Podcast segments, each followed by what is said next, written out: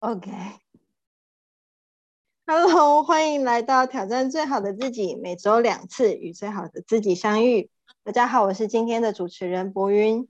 相信自己，勇敢挑战，让我们一起赢回最好的自己。先来欢迎一下我们今天参与挑战的朋友，是守护大家味蕾与健康的检点金钻中破塞浴巾。大家晚安，我是浴巾。第二位是行侠仗义、温暖又有智慧的 K 大侠严普。大家好，我是 K 大侠严普。最后是集美丽与灵气于一身，人称安平周子瑜的宜南。大家晚安，我是宜南。我们今天要来挑战的是，哦，真的是难倒我了。你最喜欢的古诗词，然后我今天看到这题目，我一直很不想面对，就是觉得这是一个要做很多很多功课的题目。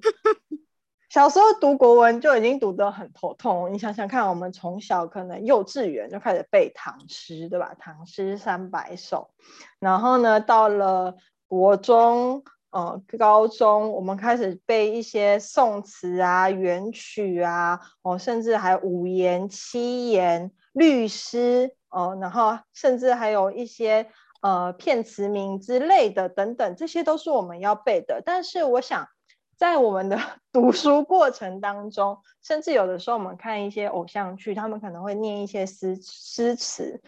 可能会听到一些你比较喜欢的，哦，比如说像是我们小时候，我小时候其实还蛮喜欢那个什么《登高望远》那一首，就是现在也背不出来，就是对，就是那个叫什么啊？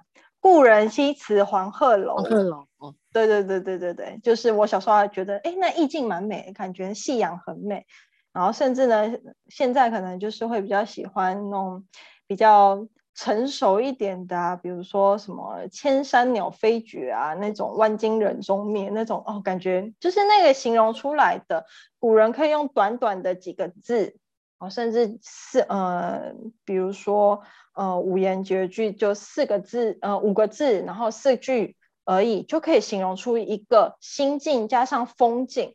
哦，整个感觉就是不一样，甚至到后来你可能会看到一些宋词哦，比如说李清照的词哦，李煜的词哦，或者是一些白居易的词，“借问江潮与海水，何似君心与妾心”这种，就是开始会描述一些情情爱爱的词句啊。到了元代呢，他们会用一些呃曲嗯戏剧的曲。比如说《窦娥冤》啊，《梧桐雨》啊，《汉秋宫》啊，这些甚至呃《倩女离魂》这种很我们可能很很熟悉的这些呃词曲，来代表他们的心境，然后甚至一些故事，我相信都记录了当年代的一些风潮，甚至这些诗人们的心境，然后以及当下的呃时代背景。那我相信大家。一定就是今天要来分享，就势必要大量的读，或者是赶快去 Google 一下以前到底自己喜欢的词曲，到底它完整版是什么样子，那它在表达什么样子的心境。那今天我们先来请造事者 先来跟我们分享一下，你最喜欢的古诗词是什么呢？我们有请玉晶。我我啊，谢谢博云，那个一听就知道博云真的是。就是爬文 Google 了很多东西，刚刚的主持的时候那些讲的东西，哇塞，真的是有别于我们之前在分享的一些主内容。那啊，古诗词呢，我相信现在哦，每个人应该随口念不出几句。哦，我们以前啊念历史课的时候啊，哦，我不知道大家是不是有没有一起。有没有共同的回忆啊？我以前历史课本上面呢，就不是都会有一些人物照，然后有的很帅，有的长得很很可爱，有的长得很好笑，但我都会喜欢在上面帮他们，就是呃，在做一些造型。那时候我看到文天祥，哇塞，这个人怎么那么帅呀？我觉得他就是以前的古代人里面，宋朝的人看看起来，因为以前宋朝的那个。他们戴的那种官帽，宋朝人都瘦瘦的，然后官帽啊都是那种细细扁扁，然后呃连旁边的那个官帽的那个、那个、那个事、那个摆、那个事件呐，其实都长长扁扁的，然后胡子都喜欢留那种尖尖的，我就觉得哇塞，这个好好有型哦。以以现在人来看，我相信那个应该是所谓的呃型男吧。那我今天讲，我相信大家应该都有一点印象。那他有曾经有写过有一些诗词。那我想要分享的今天的是，他现在有一个叫做《过岭丁洋》，就是他后面两句，其实大家很很很熟悉。那他整个的原文就是“辛苦遭逢起义军”。干戈寥落四周星，山河破碎风飘去，身世浮沉雨打平。惶恐滩头说惶恐，伶仃洋里叹伶仃。人生自古谁无死，留取丹心照汗青。啊，我，嗯，我相信现在的人几乎都是那种无国界、爱好和平，呃的心态。可是，在呃我们的一些可能。撇撇不清的一些政治的一些因素，我们跟对岸的之间的一个关系，那有时候 其实有时候会牵扯到党派的一些立场，但我们现在先抛弃那些政治立场。呃，我觉得每个人都要有个爱国的心。呃，你不爱国，你不珍惜你的国，不珍惜你的根本，甚至很多人会去崇洋媚外。到现今。其实有很多人都还是保持这样子的心态啊，外面外国的月亮比较圆，外面的外国的呃东西比较好，种种之类的这样的心态。可是，呃，有多少人真的很爱自己的，这很自很爱自己的国家，很爱自己身处的这个环境？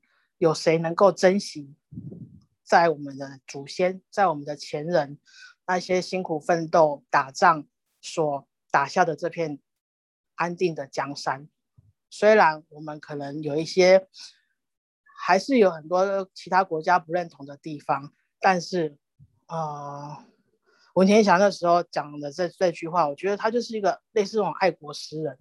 他这句话就是这这这个诗词，这其实这是在讲说，他其实就是呃，很想要改变。当时这个宋朝的一个南宋的一个一个一个状的的的的问题，所以他考试考了好多次。那他们因为就是战火不断，所以在他写这这一在在他写这一个诗词的时候，其实已经呃战火已经弥呃蔓延了好几个年头。所以他刚刚有讲辛苦遭逢起义军，干戈寥落四周星，就已经打仗已经过了一个四个年头。那其实。在这样子一个呃国家旦危在旦夕的一个一个状态之下，有谁能够挺出来，还是大家是选择投降呢？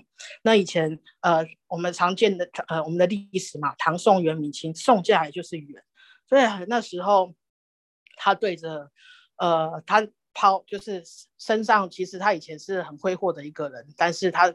意识到国家的存亡，他意识到自己的根本其实是需要去维护的，不可以容许别人来去污蔑他，甚至是侵犯他。所以他其实把所有的那个散尽家家家财，哎，就是把钱都花光光了啦。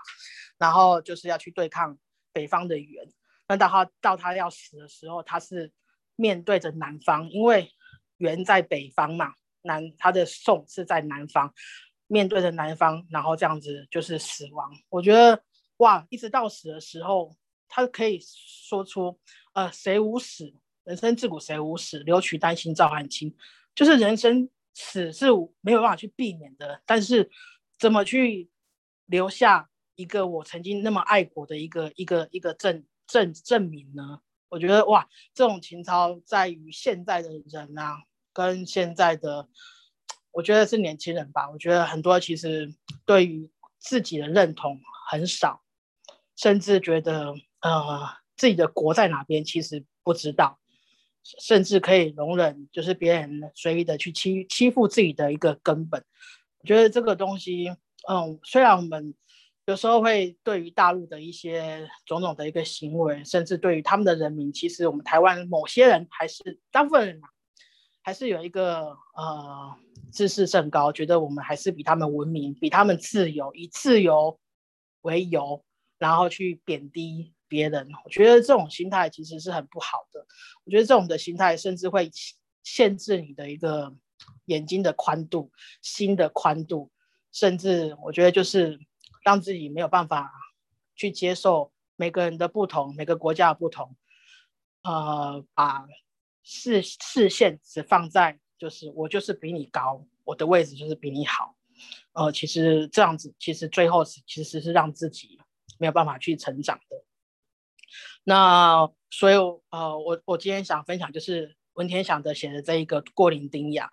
那我觉得就是对于国，对于自己根本的认同，我觉得其实是很需要的。那这个是我的分享，谢谢。谢谢玉晶，果然有什么样的气度，就会喜欢什么样的诗词。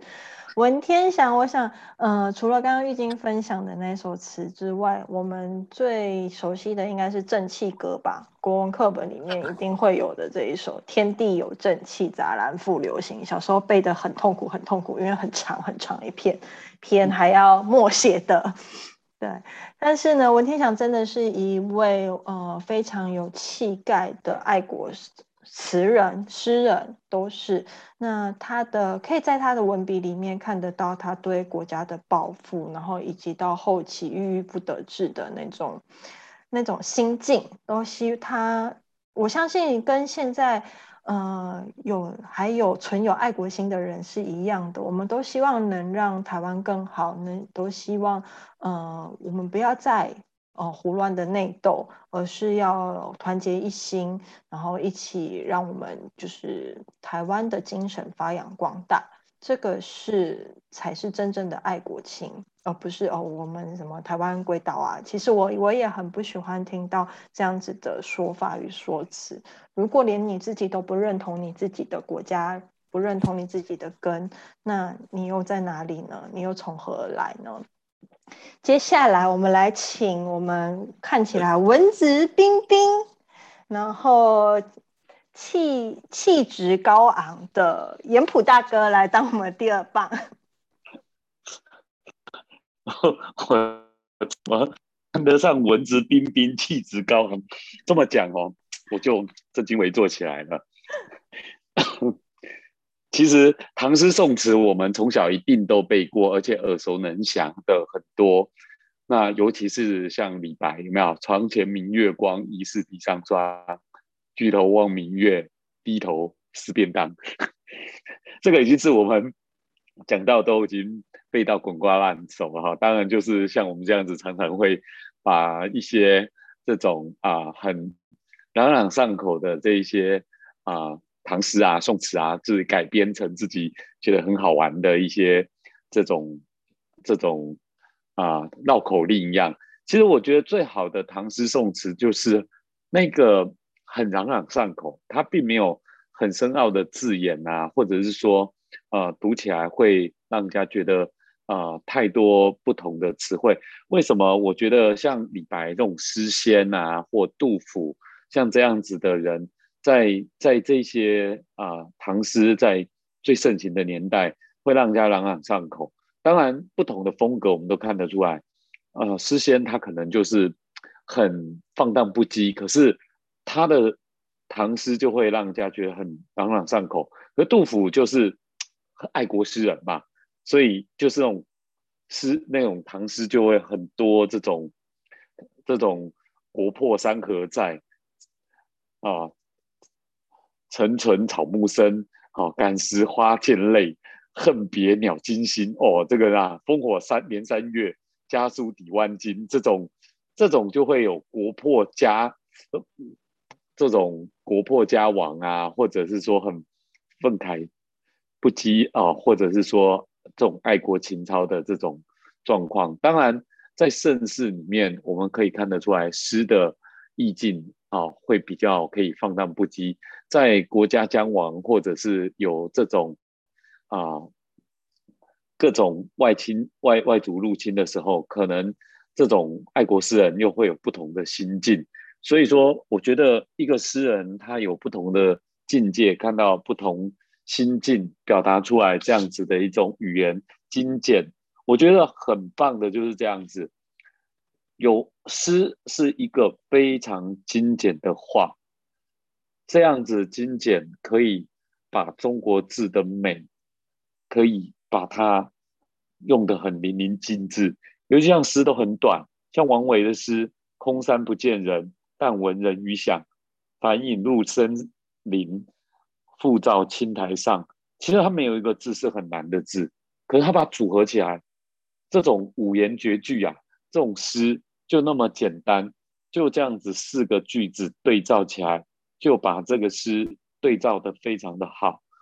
当然，宋词就也是一个，也是一个真的是淋漓尽致的。尤其像苏东坡，我觉得苏东坡真的把词写的真的是太棒了。像“明月几时有，把酒问青天”这种《水调歌头》这个。诗这个词，事实上邓丽君也把它改编成啊歌曲，非常的非常的棒。你像说这种这种词怎么怎么写的？天哪！还有不知天上宫阙，今夕是何年？我欲乘风归去，又恐囚笼欲欲语，高处不胜寒。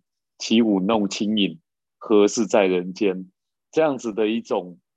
词真的是你很难想象，他有办法写出这样的词。当然，像苏东坡，他的官运非常差，所以也会有很多感慨之处。像“大江东去，浪淘尽，千古风流人物。故垒西边，人道是三国周周郎赤壁，乱石穿空，惊涛拍岸，卷起千堆雪。”你看哦，我们一样去看。赤壁，人家看完了以后，再看三国那一个时代，去怀想那个时代，人家可以有这样的感触。有时候我们在想，天哪，我们就不就是去看看风景吗？能能不能做出这样的诗词呢？很难，对不对？我觉得像这样子的一个精炼的这种诗词，可以呃熏陶一下自己吧。有有时候我们偶尔念个两句诗词。总会让人家觉得，嗯，这个有学问、有深度。可是你要每一个都要背得起来，也很难。可是我们多多少少，我们都会听过很多唐诗宋词。我相信能念几句这样子的诗词，总会让人家感觉到你有学问，总会让人家觉得，哎，在某个意境的时候，来带入这样诗词的时候，非常有感觉。所以我觉得。从小能多念一些诗词，我相信对自己的人文素养会很有帮助。呃，尤其我觉得现在小朋友最适合就是把这些诗词好好练一练，因为我发现现在年轻人国学造诣真的很糟，也也多背一点诗词，我相信对这个啊中国文化的传承确实会有很大的帮助。那这个是我一点点小小的感触，那我也鼓励大家偶尔读一点诗词还是不错的。谢谢，以上是我分享。谢言普，其实我们在读古诗词的时候，我们可以感受到古人的他们在用心在字句上哦，每一字每一句上面的那种。希望能把想说的话浓缩成一个短短的精髓，然后并且可以流传的下去。像苏轼他们家三人，苏贝贝三人党，就是三我们所说的苏洵、苏轼、苏辙三苏，他们家真的就是创造出了很多很多很厉害的，不管是诗啊、词啊、曲啊，哦，甚至他们留下来的呃书法著作。都是很值得后世去呃传阅，就是我们可以去看看他们那个时代哦，不同时期年轻时写出来的诗，然后到哦中年时期，甚至到晚年时期，他们写出来的那个感受都会不一样。像刚才严普提到提到的《水调歌头》，然后《赤壁赋》，都是都很非常非常经典的文学创作，你可以去读一读，因为你会发现。就这么短短几个字，你会看到不一样的风景，甚至可以在那个风景里面描述风景的文字里面。感受得到他们在那个当下的心境，以及呃他们背后所要影射的不同事情，这就是诗人他们厉害的地方。一句话有三四种用意存在。那接下来，嗯，我们来有请我们的气质美少女怡南来帮我们接下一棒。啊，谢谢两位跟主持人非常有深度的分享啊。那我们从小其实真的，我们想共同的一个经验是小的时候，呃，从小学就开始背古诗词，不管是文绝句、七言啊。那时候小的时候，我不知道大家背的一个经验值是如何，好像只是忘背背诵，一直背诵背诵，把它背起来了。那小时候可能年纪小，其实对于诗词里面的一个意境，其实没有办法去体会。但是大长大了之后，我觉得背诵是一个很重要的一个过程。当长大之后，哎，有的时候，呃，经过了一些事情，经过了一些经历，就发现其实你才能够去体体悟到，那短短的五句，呃，短短的几个字，其实能够很深切的表达出，不管是他的一个景致也好，不管是他的一个心情也好，而其实。以前会觉得，嗯，我们要表达一件事情，要长讲的很长很长。年纪越大，越其实有些事情就不想要讲那么多的时候，会觉得几个字能够把它表达到位，其实有很多的一个想象空间。就像我们共同的，我想在座我们不同的年代的朋友们哦，我们共同的第一个古诗词，应该就是。呃，床前明月光哦，小时候其实没有办法，只是知道床前明月光这个几个字，但是当这当这四句话凑成一句诗的时候，其实长大之后，尤其在中秋节的时候，特别有感处。这这这简单的几个字，尤其是那个低头思故乡，整个串联出来，它四个四呃呃五言绝句，它每一句。它其实就是慢慢的去把从景致到内化到我们的一个心情，就像刚刚大家分享的，很难想象这几个字就能够把心情，呃，慢慢的铺陈，慢慢的去堆叠，慢慢的去引导到，哎，其实你开始有思念故乡的一个心情，从明月，然后到思念的一个过程。那有的时候我们对于思念就是讲想念结束了。但是当这个诗词能够在景在于几个字的一个触动之下，慢慢我们带进去的时候，其实比长篇大论其实来的更更能够呃到位。那我自己其实很喜欢一个诗人哦。那我第一次呃发现这个诗人，是因为我看《非诚勿扰》，他的他的歌曲，我觉得哇，那个歌词写的好美，我就开始去了解，哎，这个歌词是哪一个？呃，作词作曲家写的呢，后来发现哇，他原来是呃仓央嘉措的诗词去编写的一个曲子。那仓央嘉措，我想大家很多人会知道，他是一个传奇的一个人物哈，第六世的一个转世活佛，那充满了。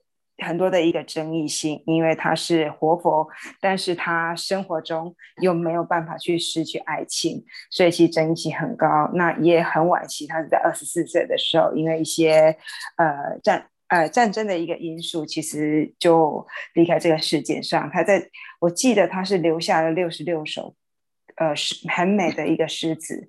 那 一个转世活佛。能够写出这么美的一个诗情情歌，那他应我相信爱情之于它是一个很重要的一个部分。那我不知道大家有没有看那个《那层勿扰》，他的歌词就是最好不相见。呃，几句话其实把人与人之间那个情感情其实写的很很到位哦。我稍微念一下给大家：第一，最好不相见，如此便可不相恋。第二，最好不相知，如此便可不相思；第三，最好不相伴，如此便可不相欠。那它总共有十个最好不如何如何。他每一句其实都可以把啊人的一个情感啊很巧妙的一个带带过。你你呃去读他的诗，其实你会觉得很触动，但是不好的一个结局，但是没有背到底的那个感觉，也许有淡淡的一个遗憾，但是就会觉得世间的情就是如此来如此去。所以仓央嘉措的歌诗词，我还蛮推荐大家去看。那他有一句话，我觉得能蛮能够去代表他今生的一个心情。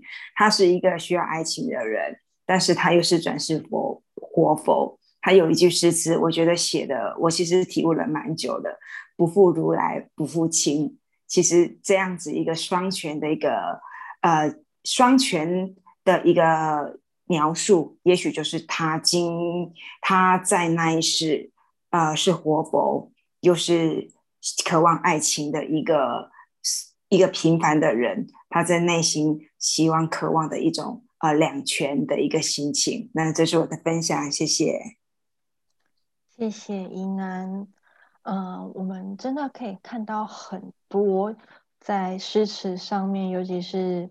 把自己的情呃爱情，或者是对呃国家的抱负哦，甚至呢当呃朋友的离别哦，或者是很多很多的在当下的情绪的抒发，古人们都会透过文字、诗诗词来表达他们的情绪感受，甚至记录下来。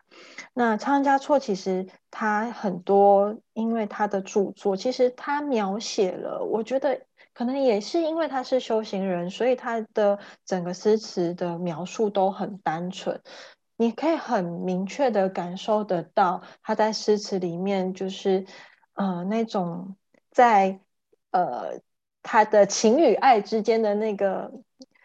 想爱，但是又没办法的那种感觉与感受，然后他自己最后的体悟。所以其实到后来，很多现在世人，我们还是会去引用这些古人的诗词来描述，因为毕竟爱情从古至今都是我们很大的课题之一。好，那我自己呢，其实也是，其从小时候读国文课，其实国文算是我蛮拿手的科目啦。但是，那因为背书很强，就会觉得比较拿手。但是，其实在理解古人诗词的时候，我都会觉得说，哇，以前的人到底是有多厉害？到底要念多少的书才能够写得出这样子，又有押韵，又有平仄，然后还要能呃成对。这样子的诗词句词句，然后呢可以描写的这么优美，这么的慷慨激昂，才可以做成这样。想了很久，我发现我不是那块料。但是呢，当随着年纪增长，我们接触的诗词量会越来越多，可能从以前小时候看不太懂哦，似懂非懂的唐诗三百首，到了后来开始会读到一些，比如说李清照的词啊。嗯，才下眉头，却上心头，还有一些宋词的部分。那我自己其实很喜欢一首词，叫做《九张机》，它是嗯，目前好像还没有发现是谁写的，但是我觉得他描写的这个过程，很像在看一个故事。他从一张机哦，采桑陌上是春衣。开始，然后一直写写写写到最后哦，九章机，双花双叶又双枝，薄情自古多离别。他从刚开始情意绵绵啊，还呃情情窦初开的状态，然后谈恋爱，然后到最后两个人嗯就是要分开的状态都写了进去。然后这整个诗词其实描写起来。呃，其实是一个非常非常美的过程，所以其实我小时候还蛮喜欢这种凄美的爱情诗词。我会觉得，哦，真的，我们谈起恋爱来就是这个样子，酸酸又甜甜。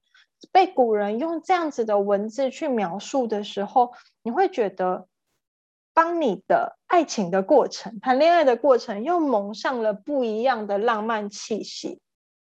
所以我相信。可能不知道你们在国中的时候会不会在写情书的时候，就是添上这几句词句，或者是呃在传递讯息的时候，会想要用这样子的词句来增加你的文学素养跟气质，让对方知道说，哦，原来你对我的爱还有这么一层含义在里面。以前古人的爱其实很腼腆，他们不会很直接的像我们现在的人。呃，很直接的表达我爱你，可是他们会用很多很多的不一样，比如说我形容风景，形容花，形容这个拂过来的清风，来描述我对你的爱意，那都是古人在含蓄当中表达他们的情感。所以这些诗词其实美美在什么地方呢？美在。